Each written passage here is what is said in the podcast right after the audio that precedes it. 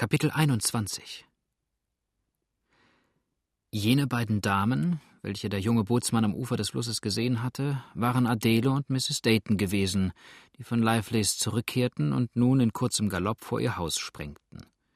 Ihr Mulattenknabe empfing sie schon an der Tür und nahm ihnen rasch die Pferde ab, während Mrs. Dayton zuerst nach ihrem Gatten fragte. Squire Dayton ist diesen Nachmittag fortgeritten, lautete des Knaben Antwort. Mr. O'Toole hat ebenfalls nach ihm gefragt. Er muss aber schon wieder in Helena sein, denn vorhin brachte ein Matrose von dem Dampfschiff, das unten an der Landung liegt, sein Pferd und sagte, Master würde bald nach Hause kommen.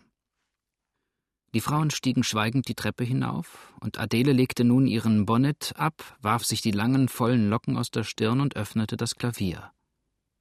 Langsam glitten ihre Finger zuerst über die Tasten hin, in leisen, kaum hörbaren Akkorden deutete sie mit leichtem Griffe einzelne Melodien an. Immer schwermütiger wurde aber die wehmütig ernste Weise, in die sie hineingeraten schien. Immer weicher verschmolzen die sanften Töne ineinander, und erst als sie plötzlich schroff in einen Dur-Akkord überging, um nun in rauschenden, wilden Harmonien die frühere Schwäche zu bannen oder wenigstens zu übertäuben, glänzten und blitzten ihre holden Augen wieder in dem alten gewohnten Feuer, und die kleinen zarten Finger berührten die Tasten mit so festem, sicherem Anschlag, dass dieser auch wieder in seiner Rückwirkung der Seele der Spielenden Festigkeit und Sicherheit zu geben schien. Mrs. Dayton hatte indessen, von Nancy dabei unterstützt, ihre Reitkleider abgelegt, saß in ihren weich gepolsterten Stuhl zurückgelehnt, das reizende, aber etwas bleiche, kleine Antlitz in die Hand gestützt und heftete nur manchmal das Auge fest und prüfend auf das halb von ihr abgewandte Köpfchen der jüngeren Schwester. Was fehlt dir, Adele? fragte sie endlich leise, während ein kaum merkliches Lächeln um ihre Lippen spielte. Weshalb bist du so verdrießlich? Wer? Ich? Verdrießlich? Was mir fehlt? Ein paar wunderliche Fragen, Hedwig. Es ist mir nie wohler, und ich bin nie munterer gewesen als eben jetzt. Was soll mir fehlen? Ach, du meinst, weil ich das alberne Days of Absence einmal durchspielte? Es kam mir nur gerade so unter die Finger. Nein, tanzen möchte ich jetzt. Tanzen, bis ich. bis ich mich einmal recht satt getanzt hätte. Apropos Hedwig, der junge Mann, der gerade da, wo die ersten Flatboote lagen, am Ufer stand, kam mir recht bekannt vor. Ich bemerkte ihn nur eben erst, als wir vorbeisprengten. Aus Helena ist er aber nicht. Ich muss das Gesicht schon einmal gesehen haben, wenn auch vielleicht in anderer Tracht und anderer Umgebung. Mir war er fremd, sagte Mrs. Dayton. Seiner Kleidung nach schien er zu einem der Boote zu gehören. Doch wo nur Dayton wiederbleiben mag. Ach, wenn er doch das, was er vor kurzer Zeit zum ersten Mal erwähnte, wahrmachen und von hier fortziehen wollte. Ich weiß nicht. Arkansas will mir gar nicht mehr gefallen. Dieses rüde Leben und Treiben verletzt mich. Die Leute sind mit wenigen Ausnahmen so roh und teilnahmslos, und Dayton sieht sich so von allen Seiten in Anspruch genommen, dass er sein Leben ja gar nicht mehr genießen kann. Wie er mir sagte, will er nach New York ziehen. Ich gehe mit euch, sagte Adele, indem sie rasch vom Klavier aufstand, ans Fenster trat und mit den kleinen Fingern der rechten Hand langsam an die Scheiben trommelte. Mir gefällt es ebenfalls nicht mehr hier. Ich will auch fort. Ich glaube, dieses Arkansas ist ein recht ungesundes Land. Es wundert mich, dass ihr so lange hier ausgehalten habt. Allerdings ist das Klima hier in Helena nicht gerade besonders gut, erwiderte mit leichtem Lächeln Mrs. Dayton. Aber etwas weiter im Lande drin, in und auf den Hügeln soll die Luft doch. Sieh, dort kommt der Fremde, unterbrach sie schnell Adele. Er scheint sich die Stadt ein bisschen ansehen zu wollen. Jetzt bin ich neugierig, wer das sein. Tom Barnwell bei allem, was da lebt. Tom Barnwell aus Indiana. Den glaubte ich eher in Afrika oder Europa. Aber wer ist Tom Barnwell? Ein früherer guter Bekannter unserer Familie und ehemaliger sehr starker Anbeter von Marie Morris der jetzigen Mrs. Horse. Jene Liebe soll auch die Ursache gewesen sein, dass er zur See ging. Er ist aber rasch wieder zurückgekehrt. Er kommt gerade auf das Haus zu. Ich rufe ihn, sagte Adele plötzlich. Tom war stets ein wackerer Bursche und überall beliebt. Marie verstand ihn nur damals nicht, so wenigstens glaube ich. Und als er sah, dass sie den anderen Bewerber vorzog, räumte er freiwillig das Feld und verließ die Staaten. Ob er wohl weiß, dass sie hier so ganz in der Nähe ist? Aber er geht wahrhaftig vorüber, ohne heraufzusehen. Der muss in tiefen Gedanken sein. Unser Haus fiel ihm doch sonst gewiss vor allen übrigen auf. Höre, Nancy, geh einmal rasch hinunter und sage dem jungen Mann dort, siehst du den, der da gerade um die Ecke biegen will? Eine alte Bekannte ließe ihn bitten, einen Augenblick hierher zu kommen, sie wünschte ihn zu sprechen. Die Mulattin folgte rasch dem Befehl, und Tom war nicht wenig erstaunt, auf solche Art und in einer ihm wildfremden Stadt angeredet zu werden, gehorchte aber ohne weiteres der Einladung und stand bald darauf vor Adele, die ihm freundlich grüßend die Hand entgegenstreckte. Willkommen in Arkansas, Mr. Barnwell. Es ist hübsch von Ihnen, dass Sie des alten Onkel Sams Territorien nicht ganz vergessen haben. Mr. Barnwell aus Indiana, Mrs. Dayton aus Georgia. Miss Dunmore, rief Tom erstaunt und erfasste mechanisch die ihm dargebotene Rechte. Miss Dunmore, träume ich denn oder wache ich? Sie hier in Helena. Und wissen Sie denn. Nein, nein, wie könnten Sie es denn wissen? Marie. Um Gottes Willen, sagte Adele erschrocken. Was fehlt Ihnen, Sir? Erst jetzt sehe ich. Sie sind leichenblaß. Sie haben Marie gesehen? Ja, stöhnte der junge Mann und barg für einen Augenblick das Antlitz in den Händen, dann aber, sich rasch wieder sammelnd, sagte er leise Sie ist hier. Ja, ich weiß, erwiderte Adele mitleidig, wenn auch nicht hier in Helena, doch gar nicht weit entfernt, in Sinkwil. In Sinkwil? Nein, hier, hier in der Stadt. Wer? Marie? rief Adele. Und ihr Mann? Oh, Miss Dunmore, bat Tom, ohne die letzte Frage zu beantworten, ja ohne sie vielleicht zu hören. Sie waren stets Marie eine treue, liebende Freundin. Verlassen Sie jetzt nicht die Unglückliche in ihrer größten, fürchterlichsten Not. Um alles lebendigen Willen, was ist geschehen? rief Adele und erfasste krampfhaft den Arm des Unglücksboten.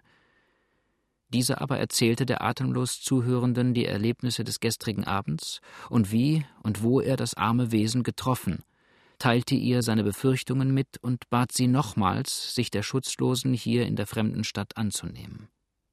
Mrs. Dayton, die teilnehmend dem Bericht zugehört hatte, fiel hier, als sie das trostlose Entsetzen in Adeles Angesicht bemerkte, dem jungen Mann in die Rede und versicherte ihm, die Freundin ihrer Adele solle in ihrem eigenen Haus ein Asyl finden. Das Mädchen fasste dankend ihre Hand. Wie aber teilen wir Horst die Schreckensbotschaft mit? Rief sie ängstlich. Und wie kommt Marie gestern Abend auf den Fluss, da er sie doch erst gegen morgen auf seiner Plantage verlassen haben kann? Wer Horse? fragte Tom erstaunt. Edward Horse? Der muss auf dem Boot gewesen sein. Maries Fantasien kehren immer wieder zu ihrem Gatten zurück, den sie wie ihre Eltern tot sagt. Was ist das? rief Adele entsetzt. Sie ist wahnsinnig. Ihre Eltern tot und Horst hier, gesund und wohl? Großer Gott, wie kann das zusammenhängen? Waren wenige Stunden imstande, solche fürchterliche Veränderungen hervorzubringen? Oder ich weiß nicht, mir schwindelt selbst der Kopf, wenn ich nur so Entsetzliches denken soll.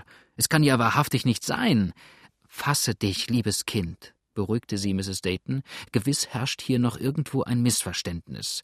Marie Horse, die Mr. Horse erst gestern Morgen auf seiner Plantage verlassen hat, liegt jetzt krank, halb wahnsinnig in Mr. Smarts Hotel in Helena. Unterbrach sie Tom seufzend. Wollte Gott, ich hätte mich wirklich geirrt.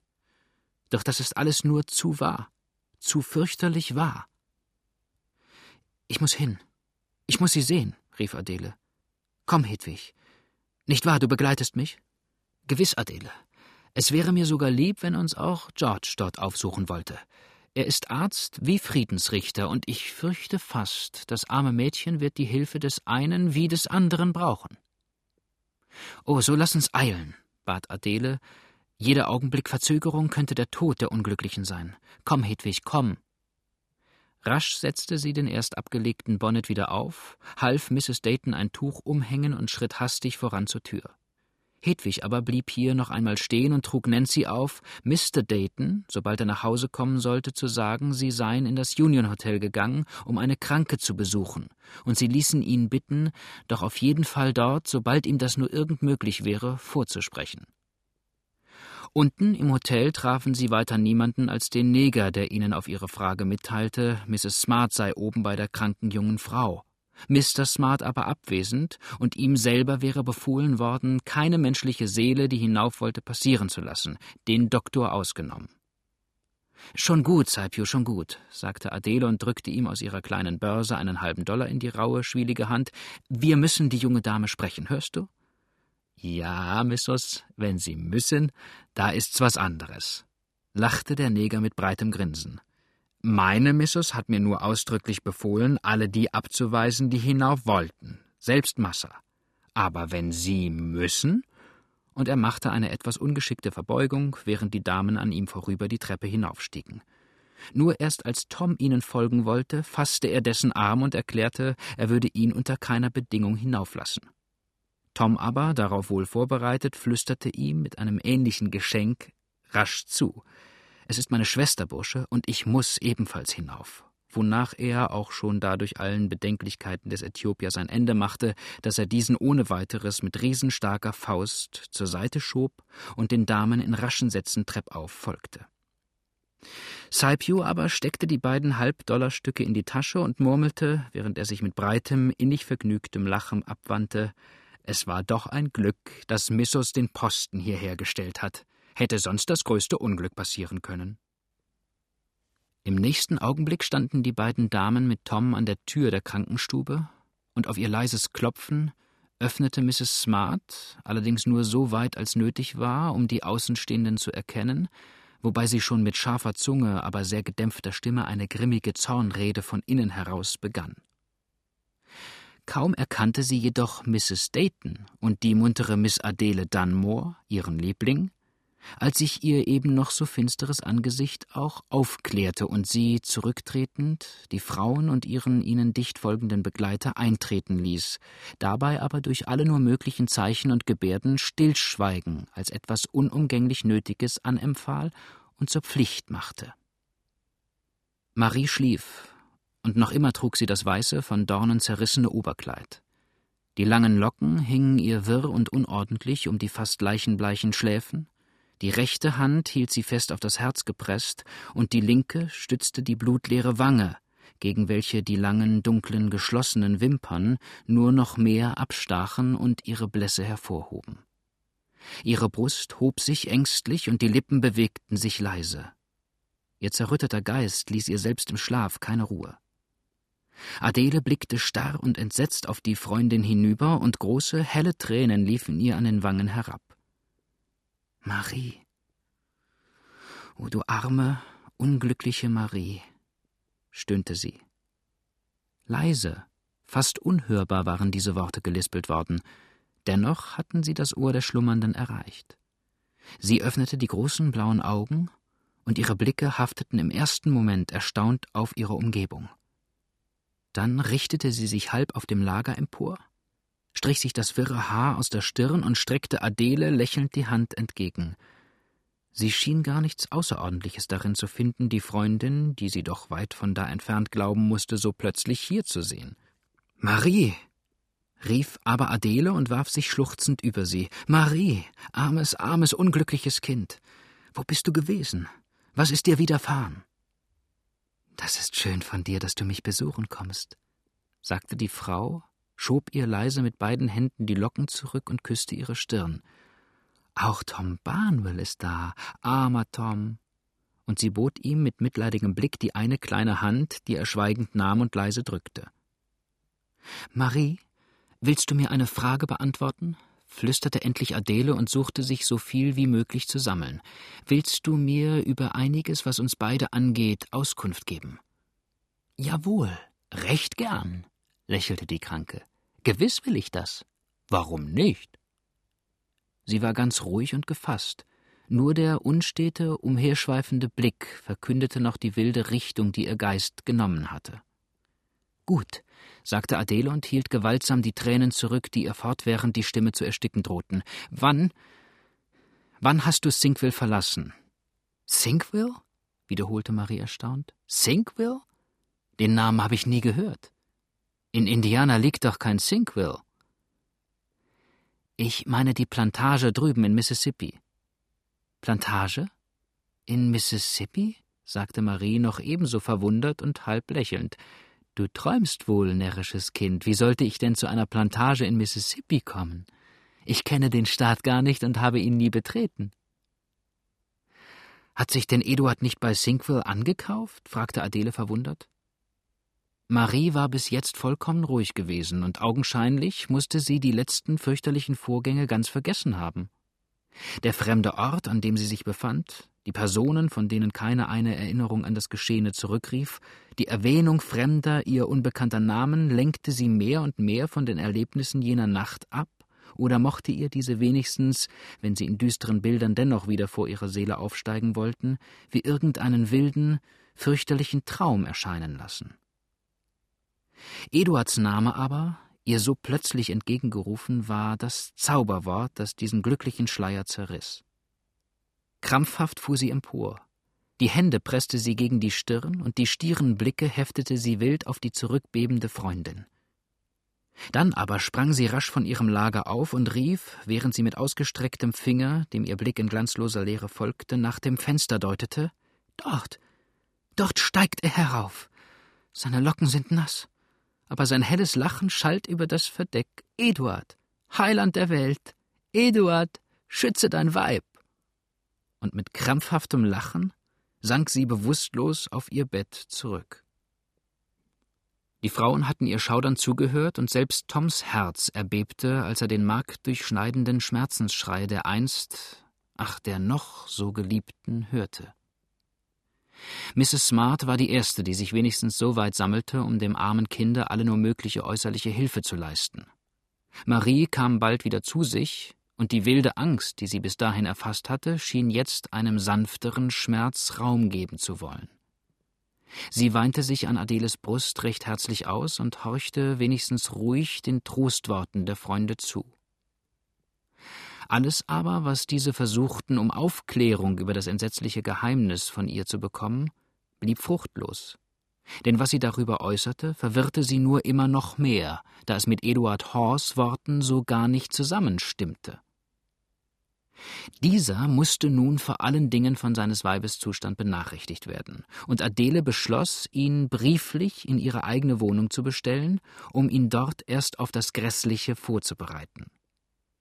Ein Bote sollte zu diesem Zweck augenblicklich nach Lively's Farm hinausgesandt werden, und während Adele die kurze Note schrieb, beriet sich Mrs. Dayton mit Mrs. Smart, wie und auf welche Weise Marie am besten in ihre Wohnung geschafft werden könne. Das wollte nun die gute Frau im Anfang allerdings gar nicht zulassen. Da sie aber doch wohl einsehen musste, die Unglückliche würde sich von der Freundin gewartet und gepflegt viel schneller erholen, als das bei ihr möglich sei, so gab sie endlich nach, ja erbot sich sogar, die Kranke in ihrem eigenen Cabriolet hinüberzuschicken, damit sie nicht die Aufmerksamkeit des stets müßigen und gaffenden Volkes zu sehr errege. Der Bote, der nach Livelys Farm hinausritt, sollte zu gleicher Zeit vor Daytons Haus halten und Nancy beauftragen, das kleine Zimmer im oberen Stock herzurichten, damit sie, wenn sie dort ankämen, alles bereit fänden. Saipu, der zu diesem Dienst erwählt war, hatte denn auch eben Squire Daytons Wohnung verlassen und den breiten, nach Livelys Farm hinausführenden Reitpfad eingeschlagen, als der Squire selbst zurückkehrte und von Nancy die hinterlassene Botschaft seiner Frau empfing, eine kranke Freundin. Woher? fragte er erstaunt.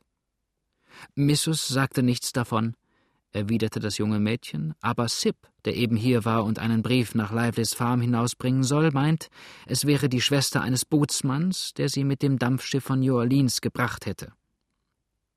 Squire Dayton ging, ohne hierauf etwas zu erwidern, in sein Zimmer hinauf, schloss in den dort stehenden Sekretär ein ziemlich großes Paket Papiere, zog den Schlüssel wieder ab und schritt dann in tiefem Nachdenken und augenscheinlicher Unruhe rasch zum Union Hotel. Marie hatte sich unterdessen beinahe vollständig von ihrer ersten Aufregung erholt. Adele war nämlich eifrig bemüht gewesen, ihr das Ganze, was jetzt ihre Seele ängstigte und quälte, als einen fürchterlichen Traum zu schildern, der aber auch weiter nichts als eben ein Traum sei. Denn ihr Eduard lebe, sei gesund und werde sie noch heute Abend in seine Arme schließen. Das aber, was sie da immer von hohen Palmen, einer wunderschönen, stolzen Frau und wilden Gestalten fantasiere, die ihr Leben bedrohten, sei auch eben nur eine Fantasie, der sie sich nicht so willenlos hingeben, sondern die sie bekämpfen müsse. Da waren Schritte auf der Treppe zu hören, und gleich darauf fragte dicht vor ihrer Tür Squire Daytons Stimme, in welchem Zimmer sich die Kranke befinde. Kaum aber hatte Marie diese Töne gehört, als sie, ein Bild starren Entsetzens, von ihrem Lager emporfuhr. Um Gottes Willen, was ist dir wieder, Marie? fragte Adele erschreckt. Hier? Gleich hinter dieser Tür? fragte noch einmal der Squire draußen, als ihm diese wahrscheinlich von unten herauf bezeichnet worden war. Heiland der Welt! Das ist er! schrie Marie entsetzt. Das ist der fürchterliche. Schützt mich vor ihm. Er will mich wiederhaben. Marie, beruhige dich doch nur, bat sie Adele. Das ist ja Squire Dayton, der Gatte dieser Dame, ein braver, wackerer Mann, der dich vor jedem Schaden bewahren wird. In diesem Augenblick öffnete sich die Tür und der Squire trat ein. Marie heftete dabei fest und prüfend den Blick auf ihn und schien mit peinlich ängstlicher Spannung in seinem Innern zu lesen. Als aber Dayton nach einigen flüchtigen, mit seiner Frau gewechselten Worten auf sie zuging, ihre Hand erfasste und sie mit seiner gewinnenden Stimme und den sanftesten Tönen begrüßte, ließ die Furcht in ihrem ganzen Wesen nach. Sie sank auf ihr Lager zurück und wurde ruhig. Nur noch manchmal, wenn sie die Augen schloss und dann nur den Laut seiner Worte vernahm, fuhr sie wieder empor und sah sich scheu im Zimmer um, als ob sie sich überzeugen wolle, wo sie denn eigentlich und was ihre Umgebung sei. Der Wagen fuhr indessen vor, und die Frauen geleiteten Marie die Treppe hinab. Tom aber, der mit dem Squire noch zurückblieb, erzählte diesem jetzt umständlich, was es eigentlich für eine Bewandtnis mit dem armen Mädchen habe, wie er sie gefunden und wie sein Verdacht, durch alles Gehörte immer mehr verstärkt würde, hier irgendeine planmäßige Büberei zu vermuten, wenn es auch jetzt noch nicht möglich sei, sie zu ergründen. Mr. Hawes Gegenwart müsse indessen viel dazu beitragen, Licht auf die Sache zu werfen. Und Sie glauben, dass Sie die Unglückliche an einer Insel gefunden haben? fragte ihn der Squire, der bis jetzt der Erzählung des jungen Mannes mit dem gespanntesten Interesse gefolgt war. Glauben, sagte Tom. Das weiß ich gewiss. Es ist die zweite von hier Strom ab und muss nach jenes Irländers Bericht Nummer 61 sein. Welches Irländers? Des Mannes, der im Union Hotel aus und eingeht? Das weiß ich nicht, doch sprach ich ihn allerdings mit Mr. Smart am Ufer, und er ist jetzt Strom ab, um jene Insel zu untersuchen. Wer? Der Ihre? fragte der Squire schnell. Nun ja, er will überhaupt allerlei Verdächtiges in letzter Zeit bemerkt haben und behauptet sogar, es müsse dort irgendwo eine Art von Spielhölle existieren, die das böse, nichtsnutzige Gesindel so in Helenas Nähe halte. Er war seiner Sache ziemlich gewiss und ist jetzt den Strom hinuntergefahren, um sich vollkommen davon zu überzeugen. Ich selbst möchte nur noch abwarten, wie die Veränderung auf den Zustand jener unglücklichen Frau einwirkt, und dann nehme ich meine Jolle und fahre so rasch wie möglich nach Victoria, um unser Flatboot einzuholen. Unterwegs will ich übrigens selbst dort landen, wo ich die Arme gefunden habe, und einem Jäger wie ich es bin, wird es nicht schwer werden zu entdecken, was jener Ort verbirgt. Sie fahren allein? fragte der Squire. Leider, ich muss Steuermann und Bootsknecht spielen, doch das ist nicht zu ändern, wenn sich nur der verwünschte Nebel ein klein wenig aufklären wollte. Ja, ja, sagte Dayton, wie es jetzt ist, würde es Ihnen auch unmöglich werden, Strom abzugehen. Sobald Sie die Ruder eingelegt haben, wissen Sie nicht mehr wohin. Ich rate Ihnen auf jeden Fall, erst den Nebel abzuwarten. Vielleicht finden Sie bis dahin auch eine Begleitung.